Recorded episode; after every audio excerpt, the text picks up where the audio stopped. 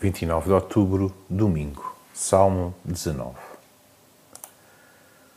Ao diretor do coro, Salmo da coleção de Davi. O céu proclama a glória de Deus, o firmamento anuncia a obra da sua criação. Cada dia transmite mensagem ao dia seguinte e cada noite dá conhecimento à outra noite. Não pronunciam discursos nem palavras, nem fazem ouvir a sua voz. Contudo, a sua proclamação chega até ao fim do mundo e a sua mensagem é ouvida nos confins da terra. Deus fez no céu uma morada para o sol, que aparece de manhã como um noivo feliz saindo da sua cama, como um atleta que anseia correr a corrida.